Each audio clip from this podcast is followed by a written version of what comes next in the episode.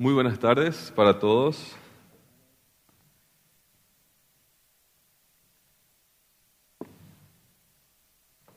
Para mí es un, un, gusto predicar la palabra de Dios. Un privilegio y una responsabilidad enorme. Y hoy estamos en, en nuestra cuarta estación. ¿Sí? Estamos en una serie de predicación sobre las iglesias eh, de Apocalipsis. ¿sí? La última semana hablamos, o el pastor Delmer predicó sobre la carta que Juan le escribió a la iglesia que estaba en Pérgamo, y hoy viajamos 60, 70 kilómetros de Pérgamos y hacemos una siguiente parada en Tiatira. Una iglesia pequeña, una ciudad pequeña, eh, pero no menos importante. Y vamos a hablar de la carta que, que Jesús a través de Juan le envió a esa iglesia. ¿Sí? Aquellas personas que quieren acompañarme, por favor, que puedan abrir sus Biblias en Apocalipsis 2, versículo 18 en adelante. Ojo vivo. Conozco tus obras, conozco tu amor, tu fe, tu servicio y tu perseverancia y sé que tus últimas obras son más abundantes que las primeras. Sin embargo, tengo en tu contra que toleras a Jezabel, esa mujer que dice ser profetisa.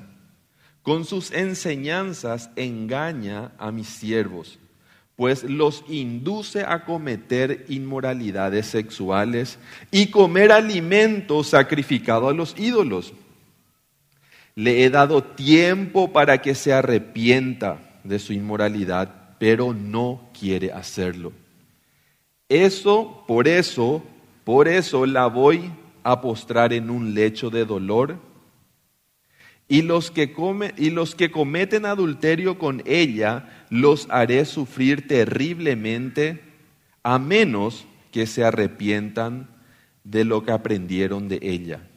A los hijos de esa mujer les heriré de muerte.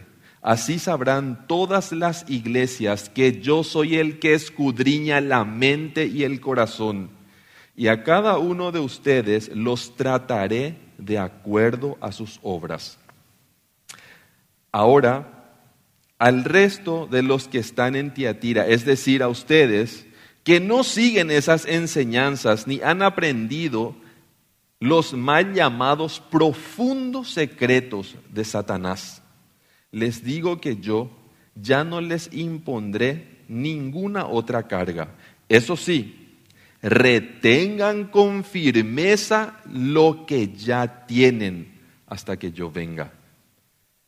Al que salga vencedor y cumpla mi voluntad hasta el fin, le daré autoridad sobre las naciones, así como yo he recibido de mi Padre, y él las gobernará con puño de hierro. Las hará pedazos como a vasijas de barro. También le daré la estrella de la mañana, y el que tenga oídos, que oiga lo que el Espíritu dice a las iglesias. Lo primero que quiero, hermano, es que pongas tu mano al costado de tu cabeza. Y si encontrás orejas, esta palabra es para vos. ¿Sí? Si encontrás orejas ahí, esto es para vos. El que tenga oído, que oiga lo que el Espíritu dice a las iglesias. ¿Sí? Sabemos perfectamente que esta carta fue dirigida a una iglesia que estaba allá en Tiatira, pero nosotros podemos aprender también de esto, ¿sí? En primer lugar, quiero hablar de cómo fue que Juan, esto, esto para mí es increíble, cómo fue que Juan llegó a, escribir estas cartas, el Apocalipsis. Se estima que Juan tenía alrededor de los 80 años cuando él fue llevado o él fue llevado preso a la isla de Patmos, ¿sí? Dice la tradición, no tenemos forma de comprobarlo, pero dice la tradición que a Pablo le tiraron en aceite hirviendo y no murió. O sea que su pecado contra el gobierno romano fue haber no haber muerto cuando querían matarle. Más o menos esa dice la tradición. No tenemos forma, no tenemos forma de comprobarlo, pero querían matarle, ¿sí? La misma persona que cuenta esto de Juan es la persona que cuenta que a Pedro le crucificaron de, cabeza para abajo, ¿sí? Eso creemos, pero lo de Juan está ahí en, en stand-by, ¿verdad? No, no tenemos manera de comprobarlo. Lo que sí sabemos es que él fue llevado a Patmos, se estima que estuvo alrededor de 18 meses allá, y ahí él recibió la revelación de escribir todo el Apocalipsis y dentro de eso estas siete cartas, y hoy estamos en la cuarta. Em, el libro de Apocalipsis es el único libro de toda la Biblia que promete promesa por leerla. Si ustedes se van a su Biblia y en Apocalipsis 1 en 3 dice, dichoso el que lee y dichosos los que escuchan las palabras de este mensaje profético y dichosos los que hacen caso de lo que aquí está escrito, porque el, porque el tiempo de su cumplimiento está cerca. ¿Sí? Bendecidos, dice otra, otra traducción de la Biblia, ¿sí? O sea que escuchar este mensaje y obedecerlo como toda la palabra de Dios tiene sus beneficios. Y yo quiero ir a Tiatira y yo me hice cuatro preguntas para poder direccionar esta prédica. ¿sí? Hay muchas informaciones sobre esto y yo me hice cuatro preguntas y les, y les digo cuáles son las cuatro preguntas y yo voy a, voy a responder estas preguntas. La primera pregunta es, ¿qué sabemos de Tiatira? nos damos cuenta que habla de una tal Jezabel. ¿sí? ¿Y quién fue Jezabel? La segunda pregunta. La tercera pregunta, ¿por qué hubo tanta resistencia a ella? ¿Qué fue lo que ella enseñó? ¿Por qué su presencia, la presencia de esta mujer era un conflicto en esta carta? Y la cuarta, la cuarta pregunta que yo me hice fue, ¿qué explicación tienen las promesas de Jesús para esta iglesia? Y quiero, quiero ir al primer, a la primera pregunta y, y, decirnos, ¿qué sabemos de Tiatira? ¿Sí? Tiatira no, es, no estaba, era una ciudad que, que no se destacaba por, por, como vimos, por ejemplo, con, con Pérgamo, que las arquitecturas eran increíbles. Esta ciudad era muy sencilla, de hecho que quedan muy pocas ruinas de lo que era Tiatira hoy día. Y esta ciudad no, no, no, era muy opulenta, no era muy, muy, muy desarrollada arquitectónicamente. La grandeza de Tiatira estaba en que siempre fue un centro militar, un poder político, un poder militar, una base militar, inclusive en la época de los griegos. Vinieron los romanos y, eh, y Tiatira se seguía manteniendo con el mismo poder militar, o por lo menos toda, la gente seguía sintiendo el poder militar, era algo que le caracterizaba a Tiatira. ¿sí? Sufrió mucho a manos de muchos conquistadores y su poder militar de alguna forma hizo transferencia al poder comercial. ¿sí? Empezó a desarrollarse y todo en la cúpula, ¿sí? Todo en la cúpula, primero los, los militares y después los, los, militares hicieron gremios comerciales. ¿Y qué pasaba? Estos militares empezaron a incursionar en los negocios también y Tiatira se hizo el centro comercial más importante de toda Asia. ¿Y qué vendían? ¿Qué hacían en Tiatira? Ellos tenían panaderías, tenían... Eh, ¿Dónde se lava ropa? ¿Cómo se dice? Tintorería, ¿sí? Tenían tintorerías. Ellos tenían, por ejemplo, eran muy, pero muy, muy buenos en trabajar el bronce. Era una ciudad reconocida porque trabajaban el bronce. De hecho, de hecho, que los romanos, cuando estaban encargados de esa zona también, se autoadjudicaron ellos, ¿verdad?, un, honor imprimiendo o tallando una moneda haciendo referencia a la ciudad de Tiatira. ¿sí? ¿Y qué imprimieron ellos en la moneda? En la moneda ellos tenían, esta era la imagen de la moneda de Tiatira, de una de las monedas de Tiatira. un, un, un hombre martillando sobre un yunque, sobre un yunque, un casco. ¿sí? Y detrás la, la, diosa Atenea. ¿sí? Esa era la representación de toda la ciudad en una moneda. Ahora, ¿qué representaba el tipo, el, el, el, que estaba con el mazo dándole al casco? Todo el comercio de Tiatira.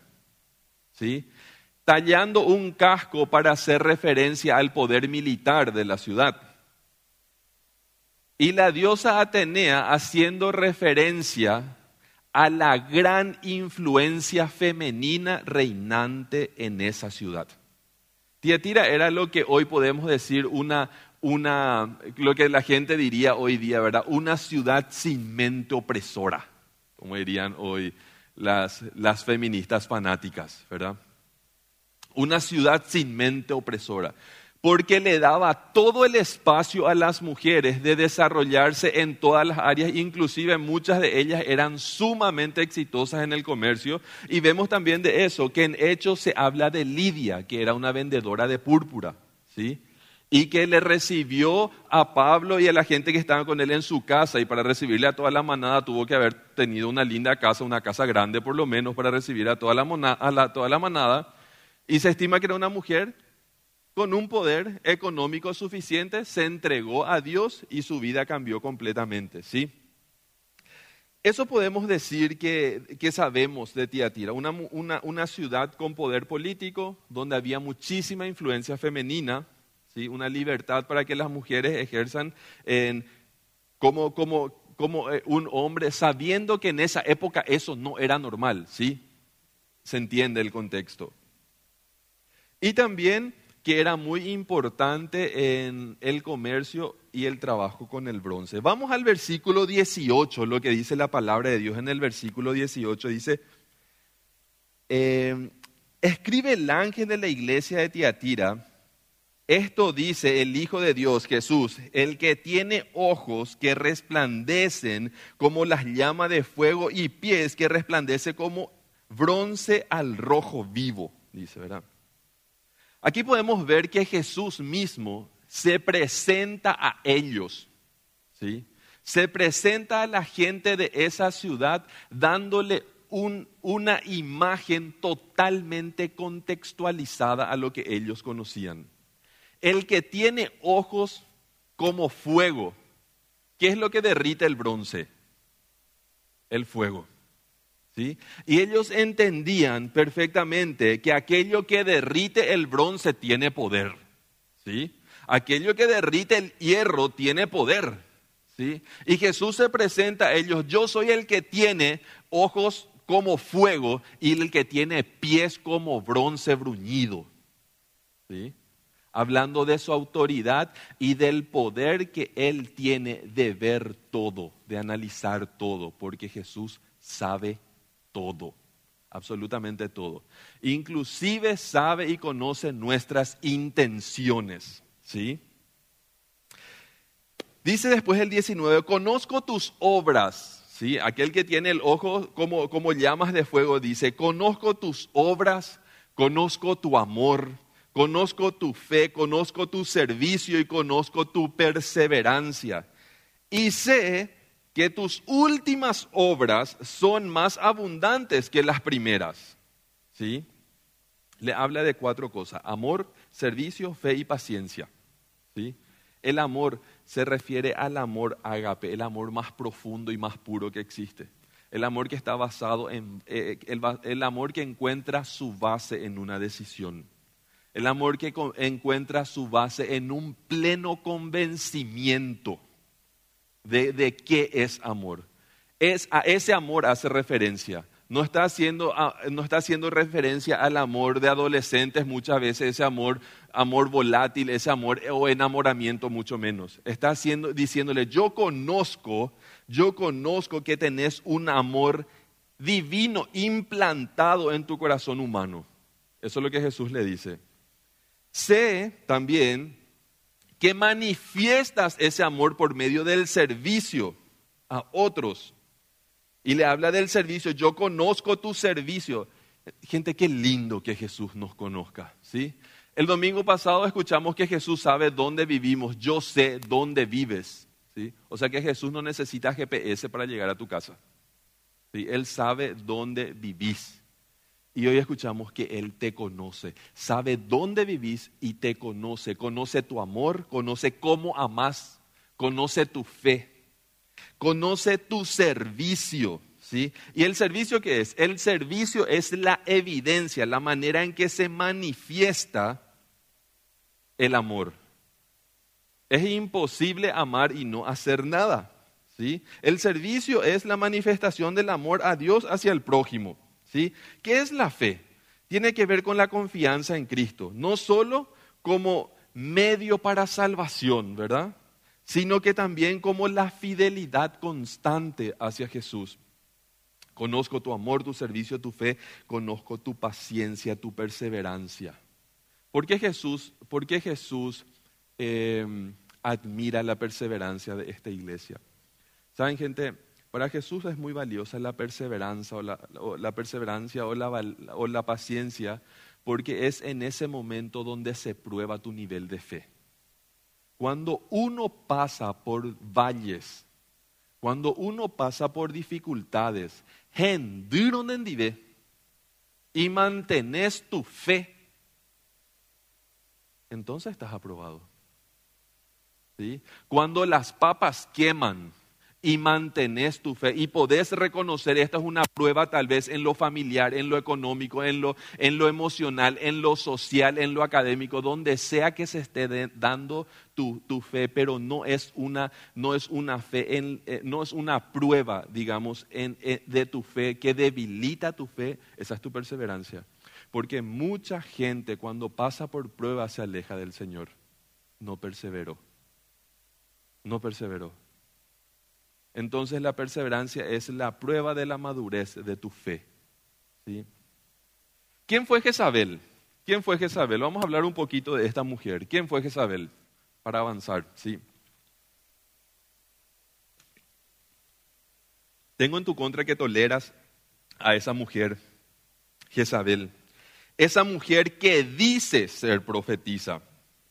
Con su enseñanza engaña a mis siervos, pues los induce a cometer inmoralidades sexuales y a cometer adulterios, ¿sí? Y comer alimentos sacrificados a los ídolos. Dice, aquí existen dos opiniones. Hay, comentaristas bíblicos y estudiosos bíblicos que dicen que Jezabel era una mujer física, ella existió físicamente, ¿sí? Una mujer llamada Jezabel en esa iglesia. Hay otra corriente que dice que esa mujer no existió como, como persona, sino que Jezabel es una personificación de una enseñanza que se introdujo a la iglesia. ¿Se entienden los dos puntos? ¿sí?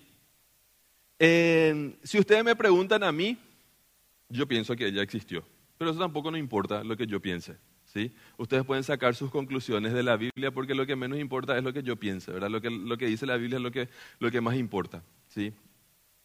Entonces, ¿qué dice de esta Jezabel?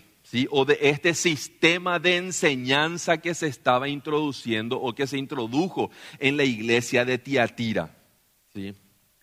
Em, que ella enseñaba cosas como la perversión sexual, a comer alimentos que estaban sacrificados a otros ídolos, y vamos a conocer un poquito a esa Jezabel mencionada ya en el Antiguo Testamento que nos vale completamente como comparación a esta Jezabel. ¿sí? Jezabel del Antiguo Testamento se encuentra en Primera de Reyes. Pueden anotar para leer en sus casas lo que, quién es Jezabel. Primera de Reyes, el capítulo 16 al 21 más o menos se habla de quién era Jezabel y yo voy a hacer un pequeño resumen de quién fue Jezabel. Jezabel fue la hija de un rey de Sidón, ¿sí? de, un, rey, del rey de Sidón. ¿sí? Em, provenía de esa ciudad. Sidón era una ciudad sumamente comercial, de donde venía Jezabel. Sidón era una, una, ciudad sumamente promiscua y sumamente idólatra. De ahí venía Jezabel. Jezabel se casa con Acab. Acab era un, un rey de Israel. ¿sí? Ella se casa con Acab y cuando se casa con Acab se mudan a vivir a Jezreel, un valle, el valle de Jezreel. Se mudan allá y ese valle, por ser zona del pueblo de Dios, adoraba al Dios verdadero. ¿Qué pasa con, con Jezabel? ¿Sí? Ella dice, ok, este, ellos dicen que acá se adora a su Dios, pero ella, al casarse con Acab, ¿qué dice? Yo voy a hacer que esta ciudad se convierta en un centro de adoración a Baal, a su Dios. ¿Sí? Entonces, ¿qué hizo esta mujer? Muchas personas dicen, ok, el hombre es la cabeza, pero la mujer es el cuello. ¿Sí? Entonces, tal cual, dicho y hecho.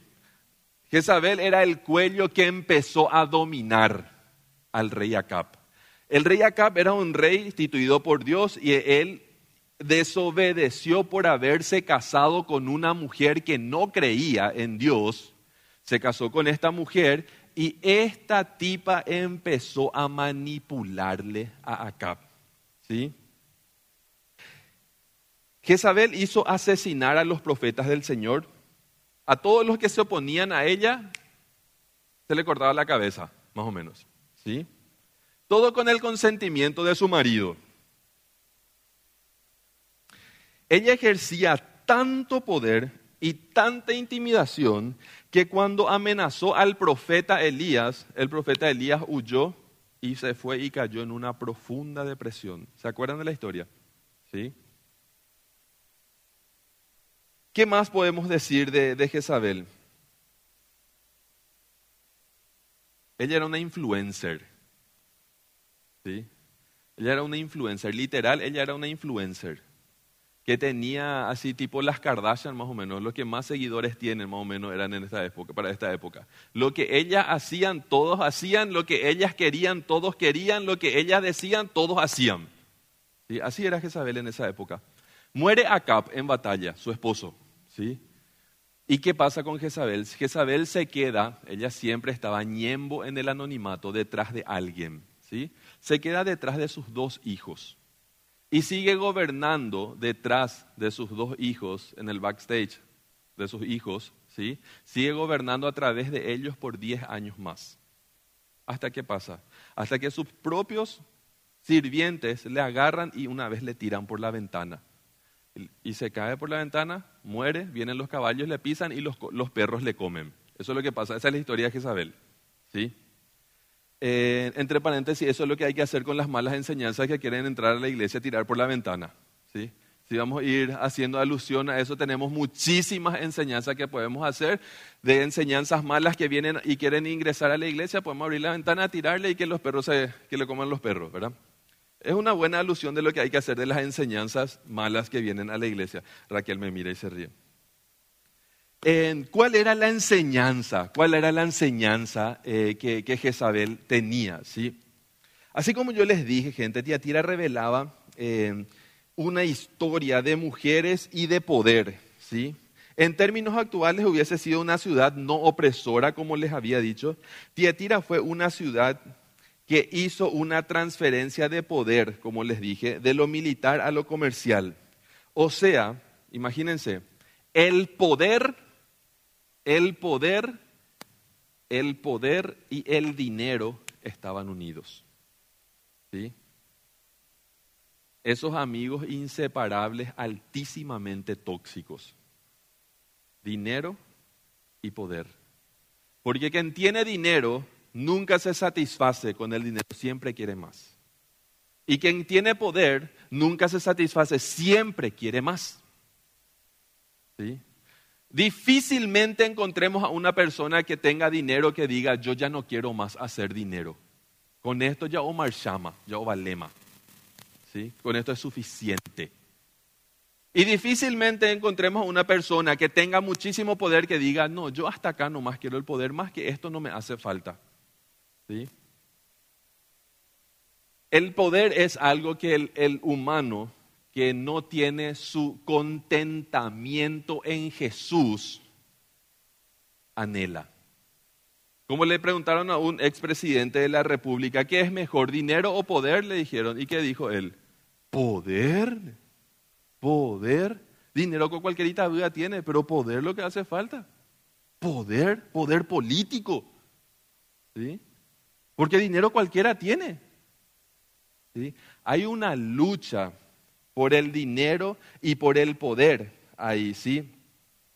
En estas palabras, una, em, vemos acá, miren, en el versículo 20 dice, que se dice ser profetiza, con sus enseñanzas engaña. En otras versiones de la Biblia, yo estoy leyendo la nueva versión internacional, en la Reina Valera dice que seduce, engaña y seduce, dice, ¿verdad? A mis siervos, pues los induce a cometer inmoralidades, en la Reina Valera dice eh, fornicación y a comer alimentos sacrificados a ídolos.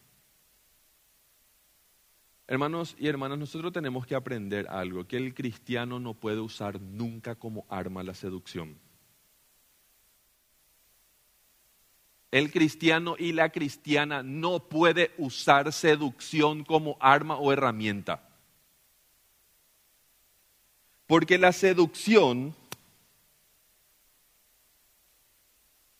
detrás de la seducción hay destrucción. Y la seducción es el disfraz que usa un adulto intentando esconder a un niño o a una niña profundamente carente de amor. Y el cristiano tiene que estar satisfecho y lleno en su Jesús, en su Dios. Y no puede andar mendigando o exigiendo, por medio de la seducción, ser amado o amada o aceptado o aceptada. Y hay personas que dicen ser cristianos o cristianas que usan la seducción y eso no está bien. Porque la seducción, ¿qué es lo que es la seducción? La seducción es el poder que yo ejerzo, el poder de tinte sexual que yo ejerzo sobre alguien para tener un beneficio. Y eso es lo que pasaba con Jezabel.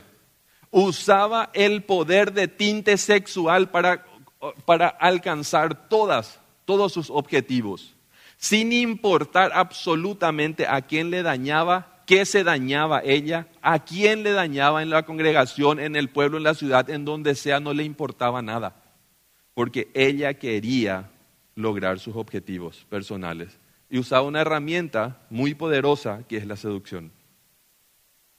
Y nosotros tenemos que entender que como, cristianos no podemos usar eso. ¿Por qué? Porque la vida sexual el Señor nos regaló como un don, no como una herramienta. Para el cristiano su vida sexual es un don, no es una herramienta para. Doy esto para esto. ¿Sí?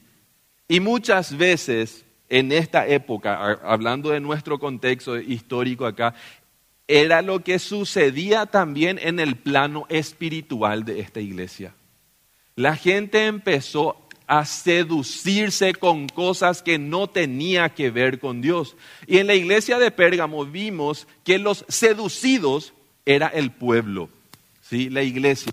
Y lo que vemos en la iglesia de Tiatira era que los seducidos y seductores eran los líderes de la iglesia. Esa mujer que decía, mentirosa, que decía ser profetisa. Así que hermanos, ustedes que son el pueblo, según lo que podemos aprender también de Tiatira, ustedes tienen que estar mirándonos a nosotros, que nosotros no nos divaguemos. Porque esa es la responsabilidad de ustedes.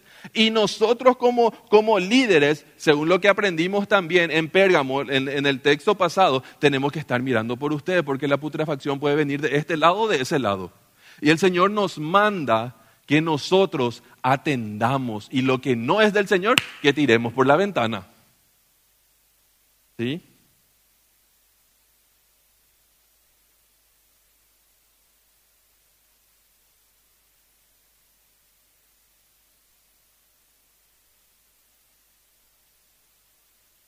¿Se acuerdan de acá?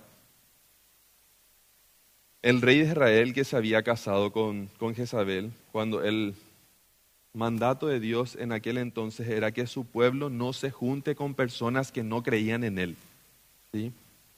Bueno, él cometió la fornicación espiritual, Acab cometió la fornicación espiritual, ¿sí? se casó con alguien que Dios le dijo, no te cases con ellos, ¿Y qué hizo? Otorgó el poder de su reino a quien no lo merecía. Y conocemos el final de Acab. La misma cosa podemos hacer nosotros si dejamos que la seducción del mundo entre a nuestra iglesia otorgar ese poder divino que tiene la iglesia, de ser el transmisor, el que entrega la salvación al mundo. ¿Sí? Ese es el mayor poder que tiene la iglesia. Ser el agente por el cual se transfiere de alguna forma la palabra para que llegue la salvación a la gente. ¿Sí? Y si nosotros jugamos y, y somos seducidos por enseñanzas, podemos perder ese poder. Y era lo que estaba pasando en esa iglesia. ¿sí? ¿Y cuándo, ¿Y cuando es que el amor empieza a, a volverse tóxico? Cuando sucede eso. Cuando el amor empieza a ser muy permisivo, comienza a volverse tóxico. El amor sano, el amor sano encuentra límites en el matrimonio, en el noviazgo, en el le estoy conociendo, es mi chica, y en todas las etapas encuentra límites. ¿Sí?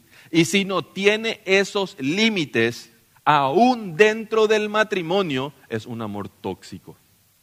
Y era lo que estaba pasando espiritualmente con la iglesia de Tiatira, ¿sí?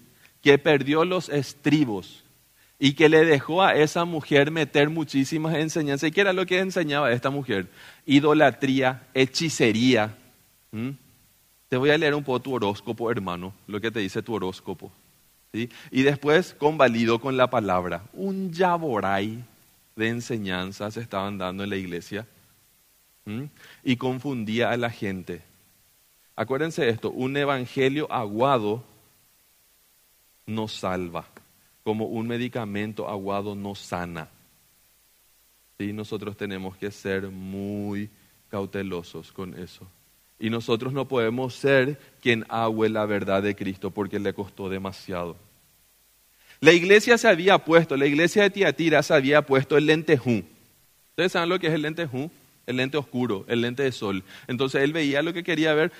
Yo cuando estaba en el tercer curso del colegio tenía una profesora de química y ella siempre los días de exámenes venía con lente de sol. Para que, para que nadie sepa a dónde ella estaba mirando. ¿Sí? Entonces era su técnica, porque los muchachos querían copiar, menos yo. Porque vos se ríen. La gente quería copiar y entonces ¿qué pasaba? Ella se ponía el lente su lente de sol, lenteaba todito y de repente más sacaba una hoja y decía, vos sabes por qué. Entonces ella elegía dónde mirar y dónde no, también, el lente ¿sí? El lente oscuro. La iglesia de Tiatira se había puesto el lente ¿sí? A esta conducta. Es entonces que Jesús reprende la conducta de la iglesia.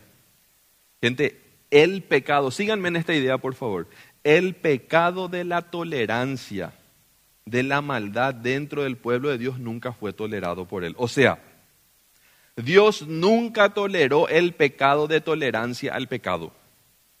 ¿Se entiende lo que digo? Dios nunca toleró el pecado de tolerancia al pecado, porque tolerar el pecado es un pecado. Y saben qué es lo que pasa muchas veces entre nosotros?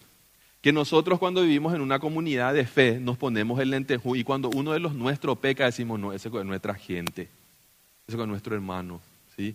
Él es de nosotros, nuestra gente. Y entonces nos comemos un callate y estamos pecando porque es nuestra gente. ¿Sí? Y vemos de aquellos de nuestra gente cometiendo atrocidades, incursionándose o metiendo cosas a la iglesia que no hay que hacer y nos comemos un callate porque es de nuestra gente. ¿Sí?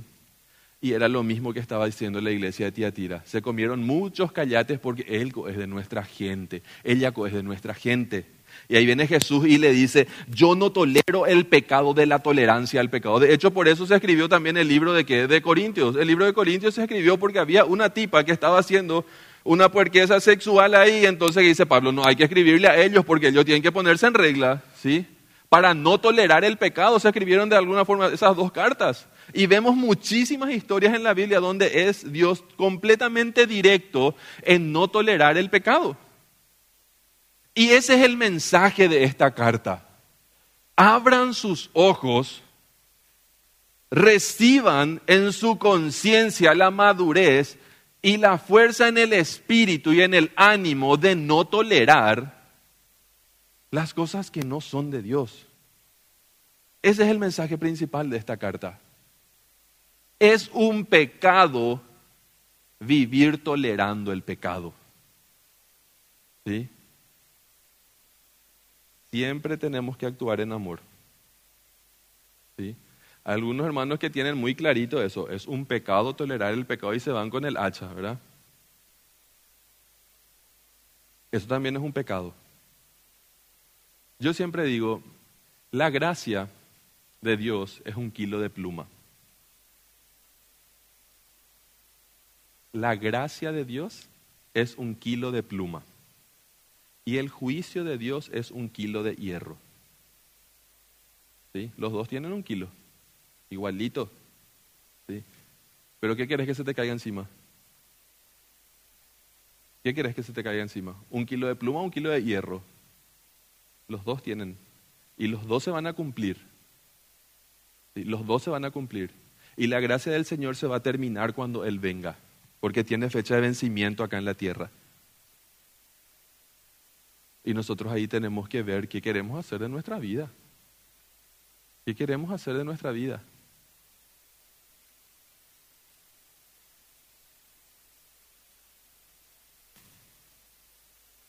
¿Qué explicación tiene las promesas de Jesús para esa iglesia?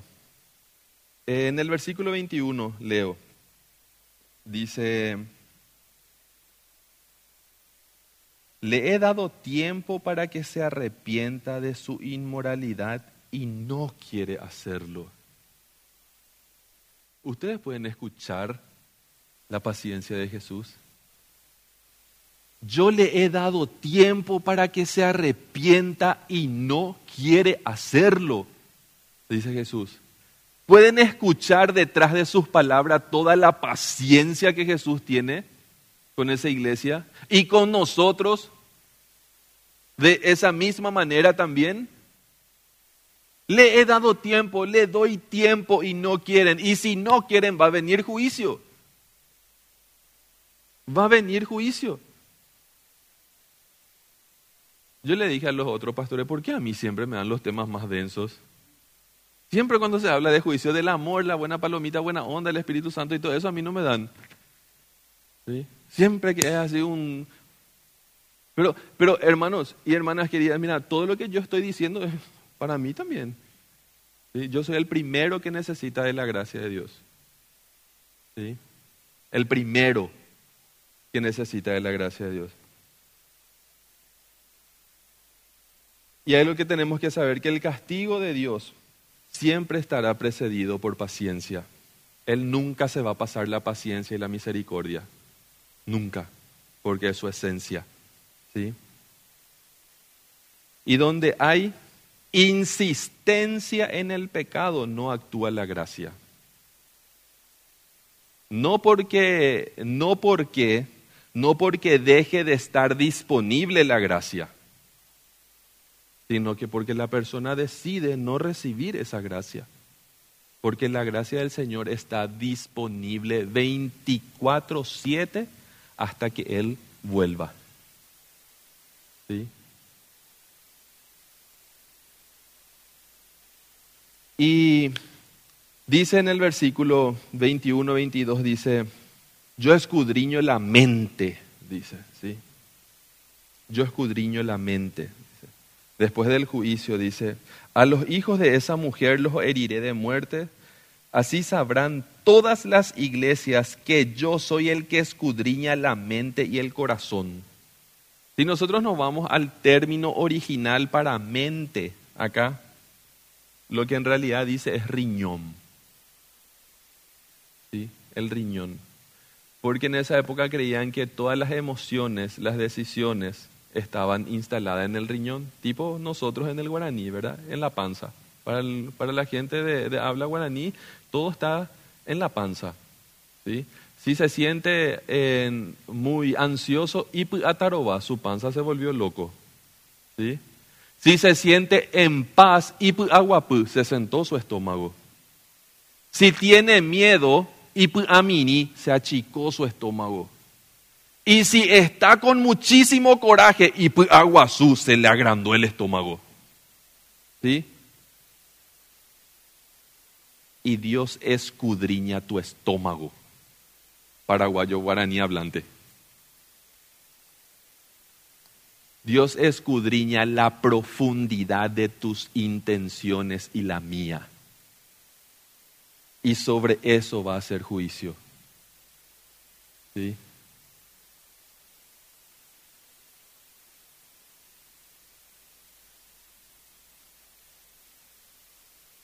Se estaba enseñando ahí, y el riesgo de esta iglesia era que se estaba enseñando un evangelio o un cristianismo de dos pisos. ¿sí? En el piso de arriba todo lo espiritual, el alma, ¿sí? las actividades eclesiales, por ejemplo. Y en el piso de abajo se estaba enseñando todo lo que tenga que ver con el cuerpo, con el intelecto y con el trabajo profesional, el gnosticismo. ¿sí? En, pocas palabras ilustrativas, para mí es muy ilustrativo, ¿qué enseñaba el gnosticismo? Ellos enseñaban que la persona podía vivir en dos pisos. En el piso de arriba estaba todo lo espiritual, lo almático, y en el piso abajo todo lo, lo, corporal. Yo podía bajarme al piso abajo cuando quiero, hacer lo que yo quiero y no afectar lo de arriba. Eso es lo que ellos decían. Y yo puedo vivir la parte de arriba y después estar muy bien abajo. ¿Se entiende la ilustración? ¿Sí? Eso ellos enseñaban, que uno podía bajarse a su sótano, hacer su macana de lujo y después subirse a la parte de arriba y estaba todo bien. Y esa era eh, de alguna forma, esa era la enseñanza que esta Jezabel estaba metiendo en la idea, una doble vida. Es donde Jesús dice, eh, yo no tolero, yo no tolero la, la maldad, ¿sí? Yo no tolero esa enseñanza en mi iglesia. Porque el Señor escudriña nuestro estómago, nuestro ah, ¿sí? nuestra mente. Las profundidades de Satanás, dice la Biblia. ¿Y qué es lo que es las profundidades de Satanás? La planta baja de esa ilustración que yo les hice.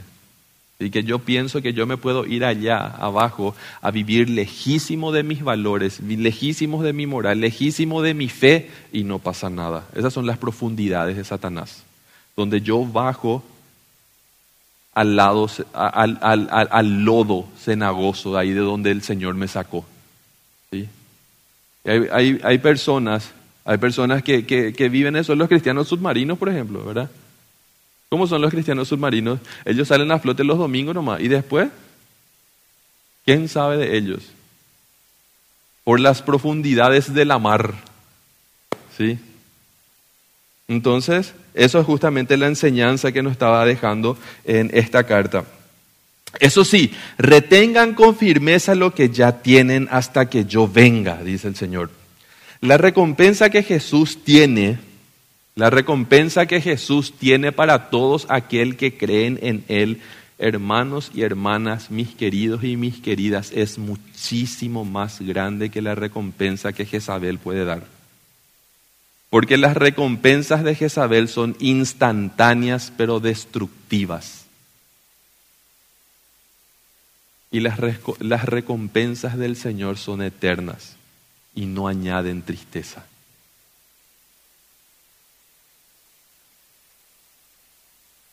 Al final Cristo hace referencia al Salmo 2, versículo 9.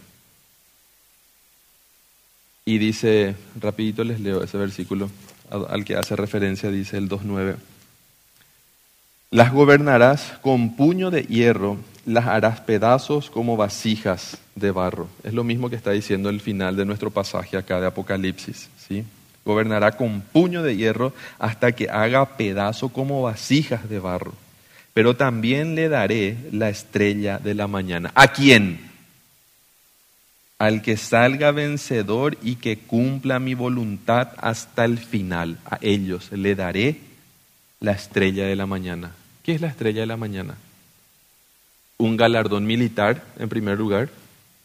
Un galardón, un galardón militar. Ellos sabían que era la estrella en el pecho. Acuérdense que era una zona muy militar. Y le dice, yo le daré la estrella, el premio por haber sido un soldado fiel. Y nosotros entendemos perfectamente que Jesús mismo, que Jesús mismo es la estrella de la mañana.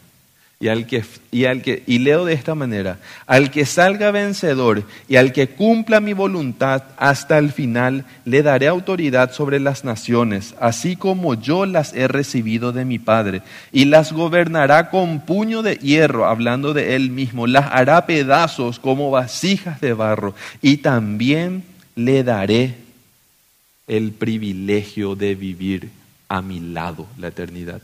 Yo mismo seré su regalo, dice Jesús. Amba epicore ahí. ¿Qué más querés de eso? ¿Qué más podemos desear que Jesús mismo nos diga, yo voy a ser tu premio y tu galardón? Y si no entendemos eso, hermano, no entendemos nada. ¿Sí?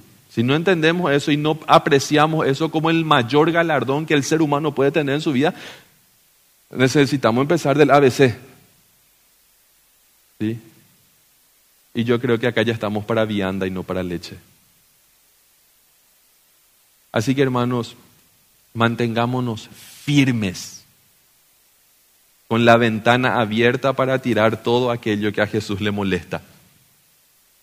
Y fieles y te invito lo mismo para tu vida, para tu matrimonio, para tu, para tu, tu rol de padre. Mantén la ventana abierta y todo aquello que no funciona, tira. Todo aquello que haga a peligrar tu matrimonio, tira por la ventana, que se encarguen los perros de él. Porque nosotros no podemos vivir un día en el sótano y un día en el primer piso. Porque el Señor nos llamó a justicia. Y que el Señor nos ayude, que el Señor nos bendiga y que el Señor nos dé la fuerza de poder mantenernos fiel a su palabra. Amén. Oremos. Yo te doy gracias, Padre. Yo te doy gracias, Padre, por tu amor. Yo te doy gracias, Padre, por tu misericordia. Yo te doy gracias, Señor, porque nosotros podemos conocer tu bondad, Dios. Y nosotros queremos mantenernos, Señor, así, seguir el consejo que le diste a la iglesia de Tiatira. Mantenernos fiel, Señor. Ser fieles hasta el final. Y nosotros queremos recibir el galardón. Y el mejor y mayor premio que nosotros podemos recibir eres tú, Jesús porque nosotros te creemos, nosotros te amamos, nosotros te adoramos, Señor. Gracias Dios porque tú puedes mirar lo más profundo de nuestra mente. Y si en nuestra mente, Señor, encuentras algo que está apartado de tu voluntad, habla a nuestra conciencia, Señor, para que podamos hacernos cargo de aquello, Señor, que necesitamos mejorar para poder vivir en el centro mismo de tu voluntad. Eso pido, Señor, en el nombre de Jesús. Que Jehová te bendiga y te guarde, que Jehová haga resplandecer su rostro sobre ti y que Jehová ponga su corazón al lado de tus dificultades. Que Jehová alce su rostro sobre ti y que Dios te regale toda la paz que tu alma necesita. En el nombre de Jesús. Amén.